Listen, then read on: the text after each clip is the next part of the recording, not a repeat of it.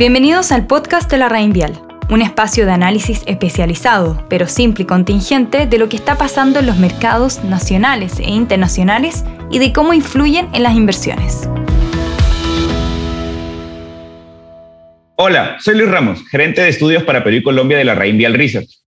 Y yo Javier Salinas, economista jefe de la Reinvial Research. Y estamos aquí para conversar y analizar brevemente la situación que hoy se está viviendo en Perú y cómo afecta esto nuestra visión macro y estrategia accionaria. Luis, ¿podrías comenzar comentándonos cuál fue el gatillante del actual descontento popular y cómo crees que esto evolucionará en el corto plazo? Han habido dos causas. Primero, el incremento de la inflación y segundo, el descontento hacia el gobierno de Pedro Castillo. Existe espacio para que esta situación prevalezca en el corto plazo, pues el fenómeno inflacionario está explicado principalmente por el componente importado y estimo prevalecerá al menos la primera mitad del 2022. Las recientes movidas políticas del gobierno no demuestran cambios significativos en su gestión, la cual se ha caracterizado por su limitada capacidad de ejecución, dada la alta rotación en sus gabinetes y confrontación con el poder legislativo. Javier, ¿y tú cómo lo ves desde el punto de vista macroeconómico? Como bien menciona Luis, en el escenario macroeconómico este nuevo shock tiene un componente internacional relevante, pero en el país se materializó de manera particular debido al contexto político y tendría repercusiones importantes en la confianza de los agentes económicos.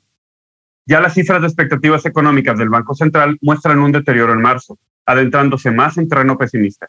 Y esto seguiría intensificándose en el dato de abril. La incertidumbre respecto a la evolución de la situación social y sus consecuencias en el futuro político estarían afectando el clima para las inversiones, y esto podría tener repercusiones en el empleo futuro y en la actividad en general. ¿Y qué está haciendo el gobierno para solucionar esta situación? El gobierno está proponiendo exonerar temporalmente el pago del IGB para los productos de la canasta básica, IVA, como se conoce en otros países, lo que debilitaría las arcas fiscales. Cabe recordar que el gobierno ya intentó en el pasado cercano tramitar una reforma tributaria para aliviar la fragilidad fiscal, pero sin buenos resultados, y que la deuda soberana acaba de sufrir un recorte en su clasificación por las agencias internacionales. ¿Y el Congreso? ¿Cuál es su postura? La opción de un nuevo retiro de fondos previsionales está tomando fuerza en el Congreso, lo que significaría un apoyo a las familias con una focalización deficiente y que podría generar desbalances macroeconómicos y presionar la inflación al alza aún más, llevando al Banco Central a subir la tasa de referencia con mayor intensidad. Ante todo esto, estamos en un escenario macroeconómico más incierto, con presiones inflacionarias relevantes, una actividad que podría verse debilitada y nuevos riesgos fiscales, escenario que si bien tuvo su origen internacional, en el país encontró un contexto político y social particular que estaría intensificando sus efectos. En este escenario, Luis, ¿ves algún tipo de riesgo regulatorio? Efectivamente, eh, dada la prevalencia de este escenario y del cada vez más endeble capital político del presidente Castillo y del Congreso, es cada vez más probable la aparición de medidas populistas, las cuales a su vez podrían incrementar el riesgo regulatorio en sectores capaces de inyectar liquidez a las familias con baja competencia y o cercanos a la canasta básica familiar. Una última pregunta. ¿Cómo todo esto afectaría a los mercados accionarios?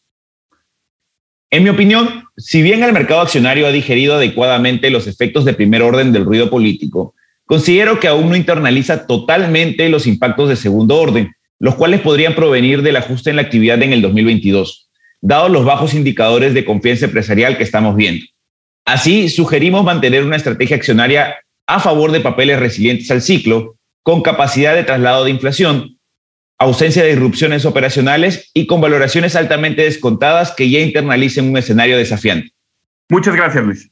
Estaremos atentos a la evolución de estos acontecimientos para continuar siendo sus ojos en la región andina y poder entregarles información relevante y oportuna para sus decisiones de inversión.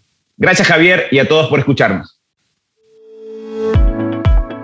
Los esperamos en nuestro próximo capítulo del podcast La Raín Vial Ingresa a la rainvial.com, una plataforma de inversiones, servicios y herramientas en donde la experiencia es 100% online.